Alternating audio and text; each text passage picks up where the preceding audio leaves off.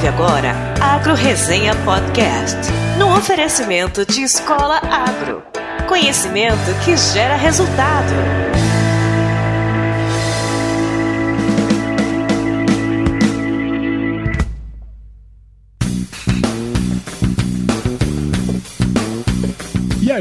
Pessoa? Tudo bem com você? Olha só, cara, finalmente estamos começando essa temporada de 2019 aqui do Agro Resenha Podcast com o episódio número 69. Vou falar para você, viu? Eu já tava com saudade de falar com cada um de vocês aí, você principalmente que é o meu ouvinte preferido. Bom, o ano de 2019 chegou e com ele aí uma série de evoluções, vamos dizer assim, né? Tanto no contexto profissional aí, quanto no pessoal também.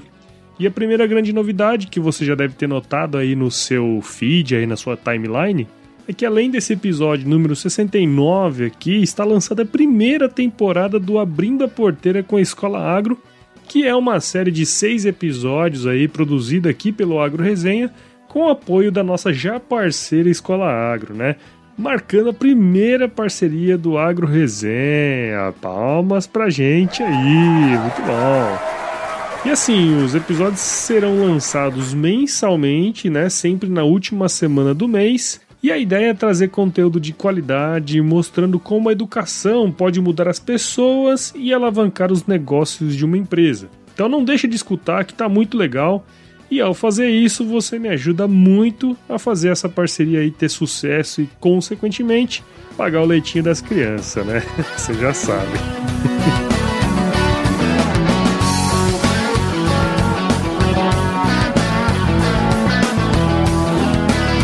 novidade super legal é que o nosso site, o www.agroresenha.com.br, além de exibir todos os episódios do podcast, agora também é um blog onde eu e outros colunistas aí vamos escrever artigos relacionados a diversos temas, inclusive agronegócio.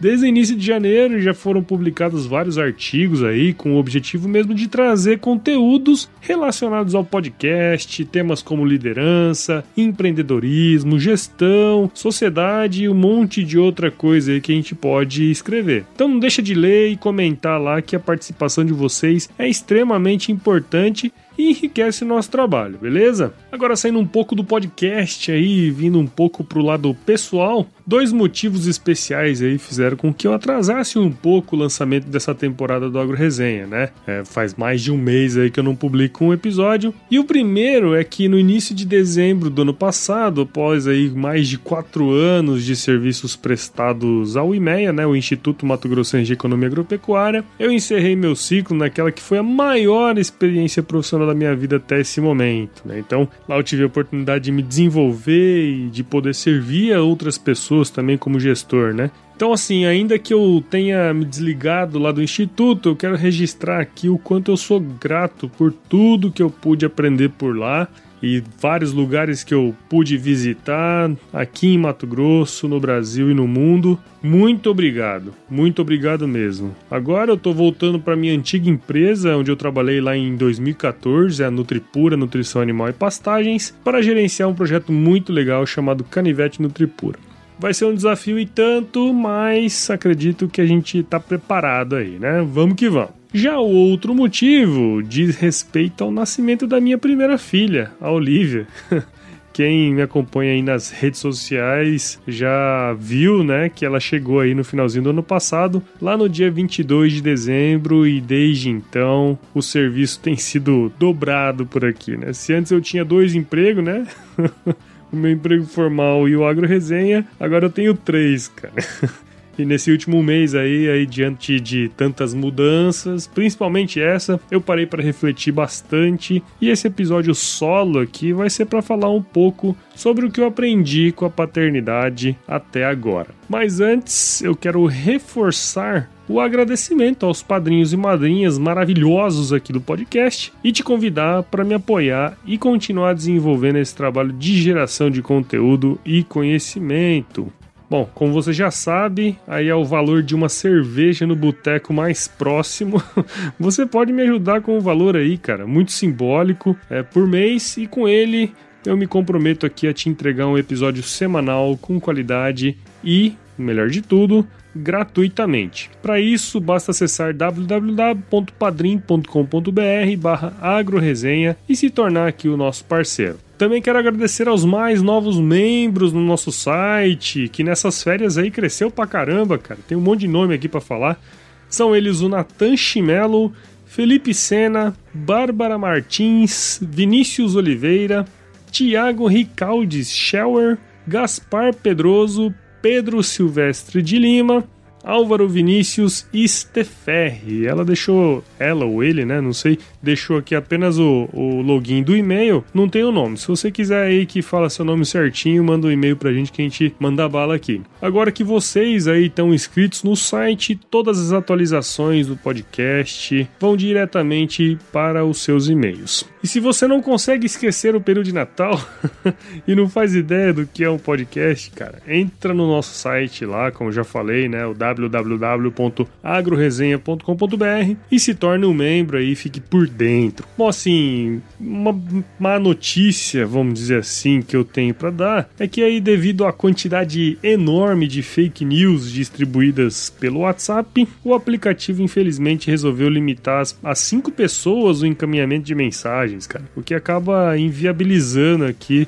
mandar o episódio semanalmente do Agro Resenha lá pelo canal, né? Mas assim, o que eu quero dizer é que o canal de comunicação lá pelo WhatsApp está aberto e você pode mandar uma mensagem aqui pra gente no 65992989406 com sua mensagem, o seu recado, né? E para assinar o podcast, você pode acessar o iTunes, Spotify, SoundCloud ou seu agregador favorito e caso você queira mandar um elogio aí, fazer alguma sugestão, sugerir algum mito, verdade, termo algum negócio, ou mesmo mandar aí alguma pauta e sugerir entrevistado, escreva para mim no contato agroresenha.com.br ou manda uma mensagem aí pelas nossas redes sociais, lá no Facebook, Instagram e Twitter, beleza? E por fim, eu quero reforçar aqui que os nossos parceiros da Escola Agro, né, além de estar tá aí produzindo conteúdo com a gente agora, continua oferecendo aqueles 10% de desconto em qualquer curso online para os ouvintes do Agro Resenha. Basta entrar lá no site www.escolaagro.com.br, digitar o código promocional Agro Resenha e adquirir o seu curso.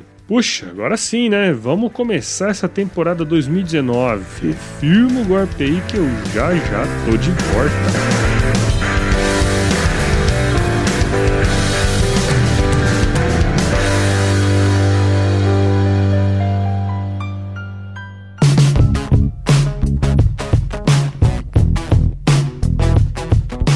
Pessoal, tô de volta aqui agora, de fato. Mas assim, a minha ideia inicial era começar esse episódio aqui de uma maneira um pouco diferente, né? Eu queria contar um pouco dos planos de 2019 pro Agro Resenha, mas de última hora aí eu resolvi mudar o tema e contar um pouquinho da minha experiência aí com a paternidade, cara. É verdade. É um puta negócio legal isso aí. Na realidade, assim, eu pretendia, né, escrever um texto lá pro blog, mas talvez aí eu não tivesse o alcance que eu posso ter fazendo um programa inteiro aqui só sobre isso. E no dia que eu escrevi esse episódio, a minha Olivia, é o nome da minha filha, havia acabado de completar um mês de vida e esse fato aí, vamos dizer assim, acabou fazendo com que eu refletisse bastante e tivesse esse insight aqui para trazer um episódio sobre isso. Eu acredito que de vez em quando é legal trazer alguma coisa diferente e fazer a turma refletir um pouco também sobre coisas importantes que acontecem nas nossas vidas, vamos dizer. Pois bem, Uh, ao longo aí da gravidez da minha esposa, ela sempre me mostrava aí o relato de parto de um monte de mulher aí que participava de um grupo do WhatsApp que ela fazia parte. E eu comecei, né, cara, a perceber o quanto que o compartilhamento de experiências é extremamente importante para difundir conhecimento e ajudar outras pessoas aí a tomar suas próprias decisões, né? É, talvez porque eu tenha participado de todo o processo aí do parto, né, que foi normal a Ana Flávia, minha esposa, ela sugeriu que eu escrevesse um relato de parto, porém com a visão do pai, né? E aí eu topei a ideia, mas eu disse que eu ia fazer um pouquinho diferente e escrever isso aí só depois de um mês, né? E na verdade. eu tô fazendo um episódio ao invés de simplesmente escrever. E hoje aí refletindo sobre essa promessa escrever esse tal relato, eu percebi o quanto que eu aprendi, né, cara, ao longo de todo esse processo aí da gravidez, do parto e de me tornar aí efetivamente pai, né? Eu falo isso porque o fato de saber que sua esposa tá grávida não necessariamente te faz um pai, né? Por mais que isso possa parecer estranho. Nos últimos anos eu tenho investido bastante aí tempo, né, estudando gestão, liderança. Acho que principalmente pelo fato de que quando você assume uma posição dessa, você na verdade não sabe porra nenhuma de nada. Parece que tudo que se aprende é na porrada mesmo. E óbvio, né, dada aí as devidas proporções, essa foi basicamente a mesma sensação que eu tive quando a minha filha nasceu, né? Simplesmente a turma coloca a criança no seu colo e diz aí, ó, toma que o filho é teu e tchau, simples assim, entendeu? Então, eu, eu vou trazer nesse episódio aqui, eu quero comentar, na verdade, alguns tópicos importantes que eu aprendi bastante aí nesse último nesse último mês não, né, depois do nascimento dela, mas teve um processo muito grande aí antes da Olivia nascer, que foi um período super importante também. Então, eu elenquei aqui sete itens que eu acho que foi bem importante e eu vou começar pelo conhecimento. Conhecimento é uma coisa que é bastante importante. Lá no início, quando a gente soube, né, que estávamos grávidos, Uh, um dos primeiros questionamentos assim que a gente acabou fazendo, principalmente a minha esposa,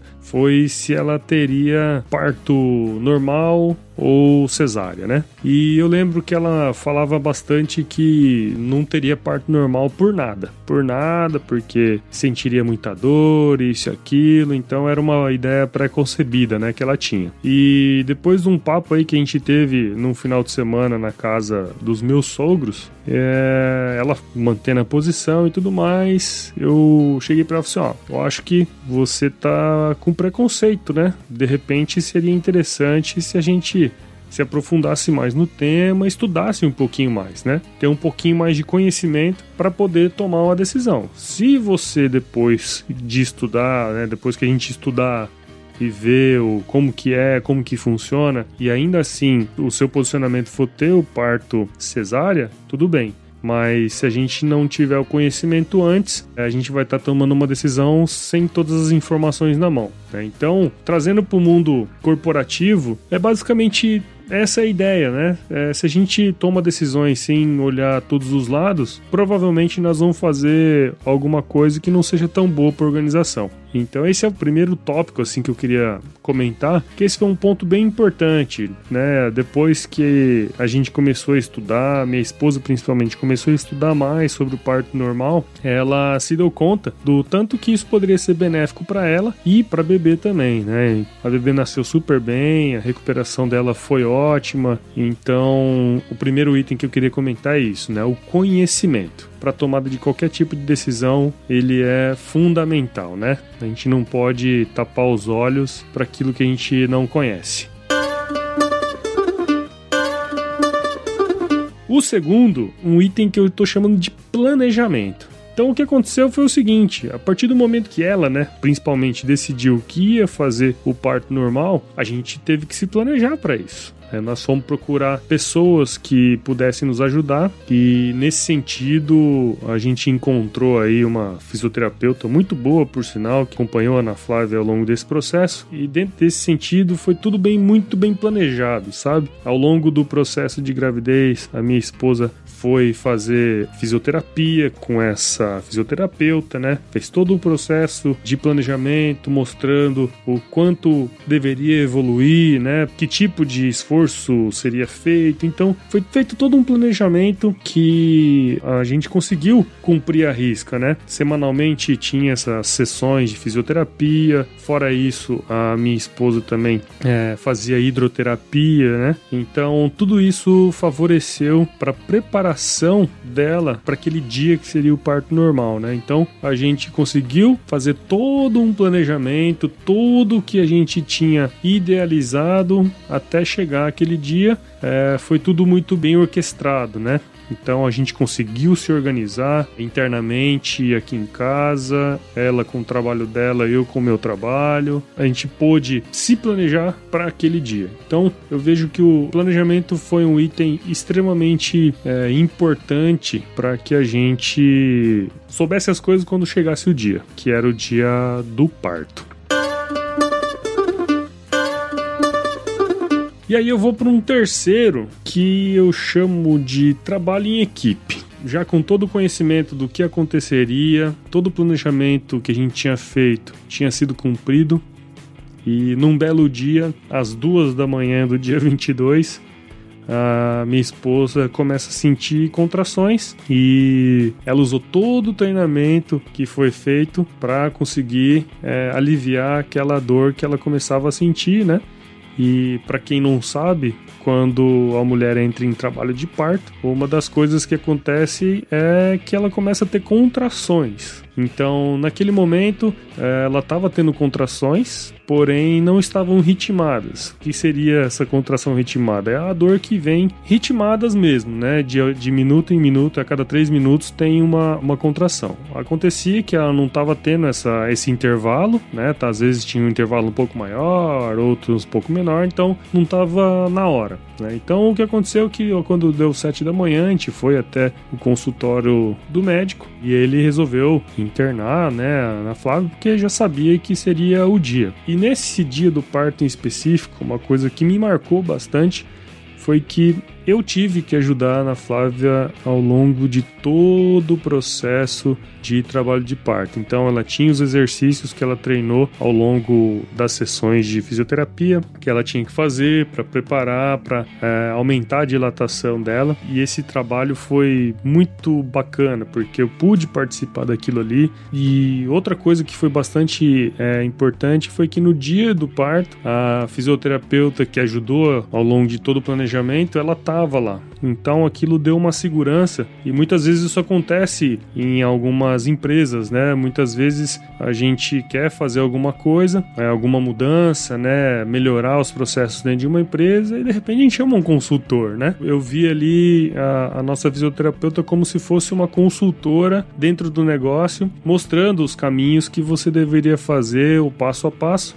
E dentro desse processo eu pude ajudar, né? Então ali eu vi todo um trabalho de equipe, não só meu com a Ana Flávia e a fisioterapeuta, mas também como as enfermeiras e o médico que dentro de todo o processo, acho que todas as decisões foram tomadas é, na hora certa. Então, o trabalho em equipe foi muito bem executado naquele dia e a gente teve sucesso. Então, para quem tem dúvidas, ela começou a entrar em trabalho de parto às duas da manhã e teve a Olivia só às 4 e 37 da tarde. Então foi um processo longo, dolorido, cansativo, mas quando aconteceu, é, a gente conseguiu levar da melhor maneira possível. Então, esse foi o terceiro tópico aí que eu vi que foi bastante importante naquele dia. E aí eu vou para um quarto item que me tocou bastante, assim, que na verdade é um item que chama resolução de problemas. Depois que a bebê nasce, cara, foi o que eu falei lá no início. A enfermeira entrega para você e fala assim, bicho, ó, toma que o filho é teu. e tchau, cara. Aquilo ali é um desespero do caramba, velho. Porque você não sabe como é que é o negócio, como é que funciona o bichinho, né? Não tem um manual ali. É aquele período que você tá 100% ligado, 100% alerta. Por mais que você tenha sono, você não consegue dormir, porque a criança acorda, ela chora, a mãe ainda não sabe dar o peito, a gente não tem o traquejo de pai ainda, então você passa ali pelo menos é, uma semana resolvendo o problema, cara. Você não sabe exatamente o que está acontecendo. E quando aquilo aconteceu, né, aquela primeira semana que foi uma semana extremamente difícil, assim, eu lembrei do início, assim, quando eu me tornei gestor. eu não sabia nada e tinha um monte de problema que tinha que resolver. E aí, meu, é aquele momento que você tem que estar tá preparado, calmo, para não fazer nada errado. Né? No caso de um cargo aí que você vai trabalhar como um cargo de liderança, vamos dizer assim, você ainda pode se equivocar em alguns itens, né? Mas quando você ter filho, você não pode errar, bicho. Se errar, pode custar muito caro, né? Então, essa questão da resolução de problemas é um negócio muito, muito, muito interessante, porque hora após hora você tem um problema novo para resolver e você não sabe nada, você não sabe como resolver, você não sabe o que, que é.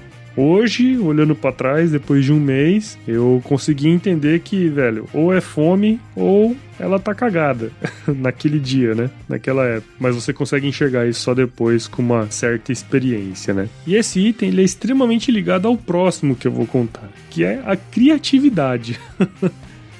acho que a maioria das pessoas já deve ter ouvido falar, né, que pais tendem a ser muito criativos justamente pelo fato, bicho, que você tem que resolver problema, cara. E às vezes, alguma ação que você toma, ela resolve aquele problema naquela hora. Mas de repente, aquele mesmo problema ele volta e às vezes com a mesma resolução que você fez antes, ele não dá certo. E aí você tem que criar outra forma de fazer isso, né? Depois de algumas semanas aí, isso começa a ficar muito claro no caso da paternidade, né?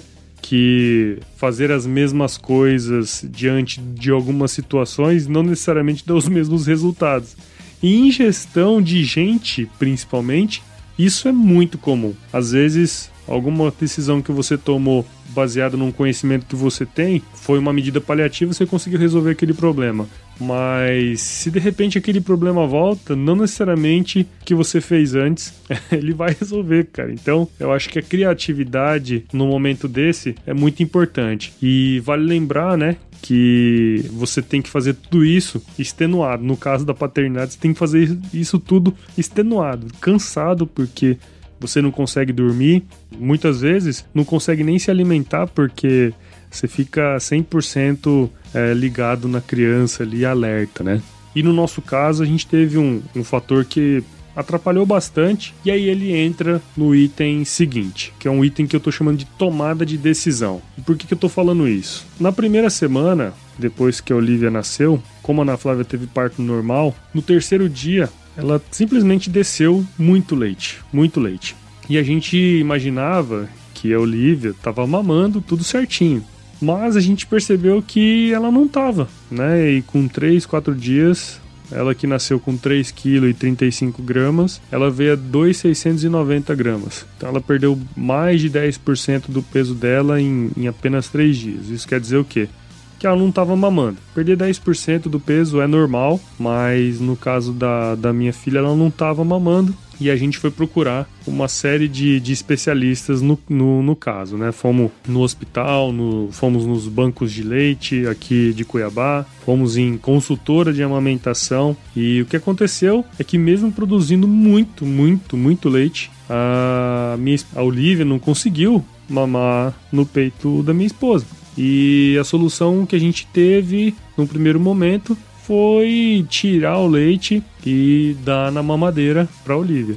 Se você que está escutando aí é mulher e tem filho, provavelmente já deve ter escutado que dá chupeta, dá mamadeira para a criança nesse primeiro momento não, não pode e tudo mais. Mas foi o jeito que a gente encontrou para nossa bebê não passar fome. E aí a gente estava no impasse. A bebê estava passando fome, a gente deu a mamadeira para ela com o leite da minha esposa. Só que para isso a minha esposa teve que tirar leite. E tirar leite com o peito empedrado, eu tive a oportunidade de ver a minha esposa tirando leite nessas condições.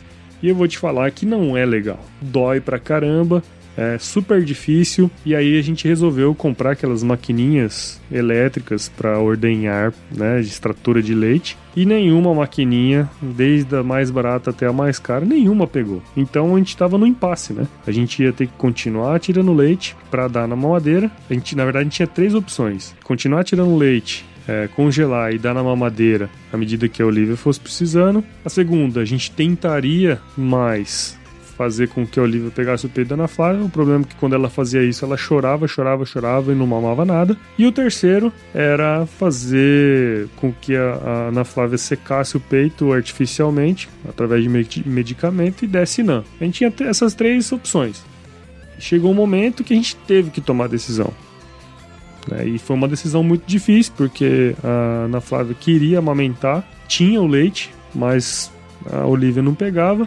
Por outro lado, é super cansativa a rotina de tirar leite, congelar, descongelar, lavar potinho, lavar mamadeira. Isso é um processo que toma muito tempo e a maioria do tempo a minha esposa tá sozinha aqui em casa e eu não tô podendo ajudar. E aí a gente teve que tomar uma decisão e tomou a decisão junto.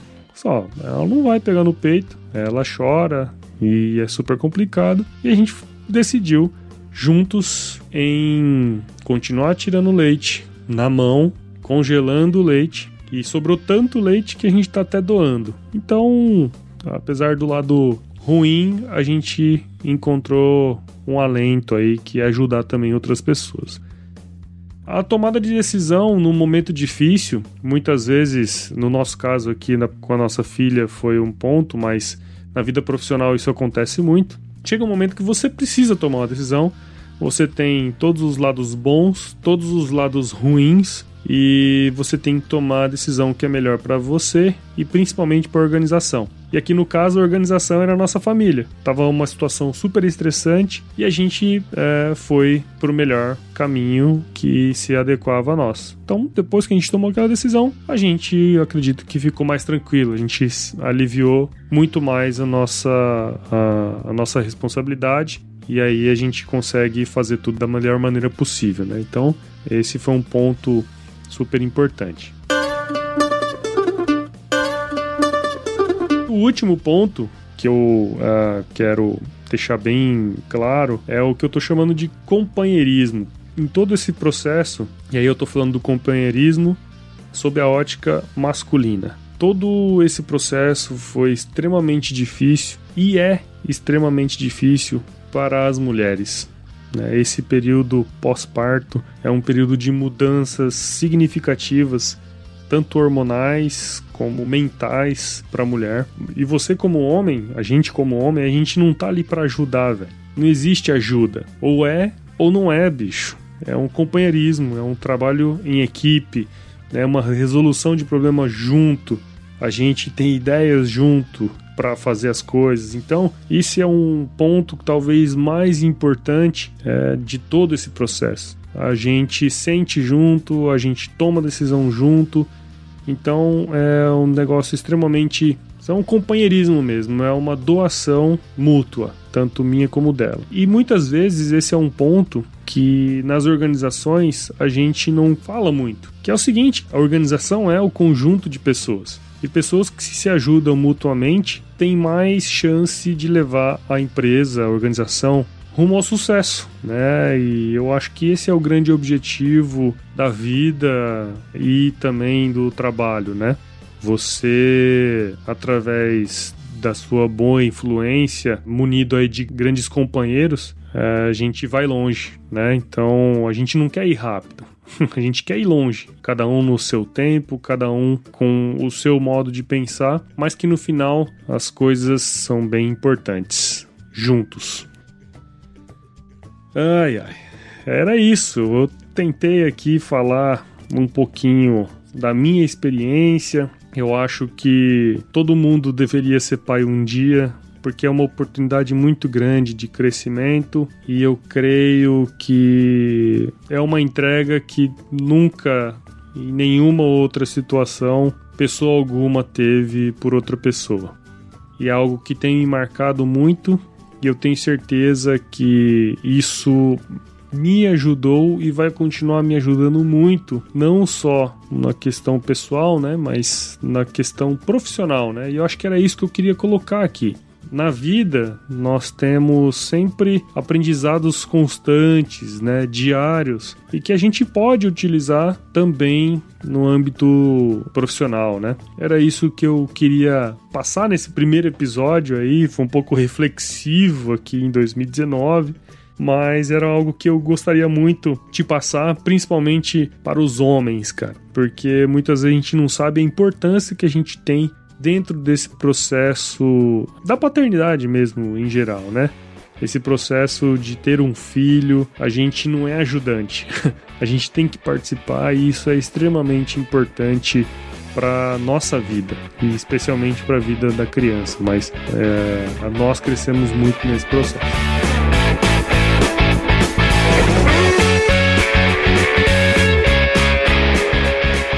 Espero que você continue nos escutando ao longo desse ano que promete ser muito legal, beleza?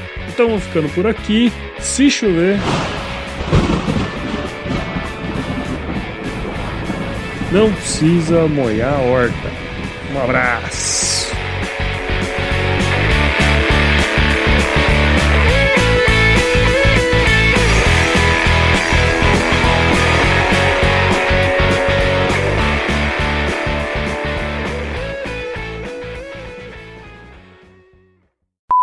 O, bom, ano de 2019 continua oferecendo aqueles 10%.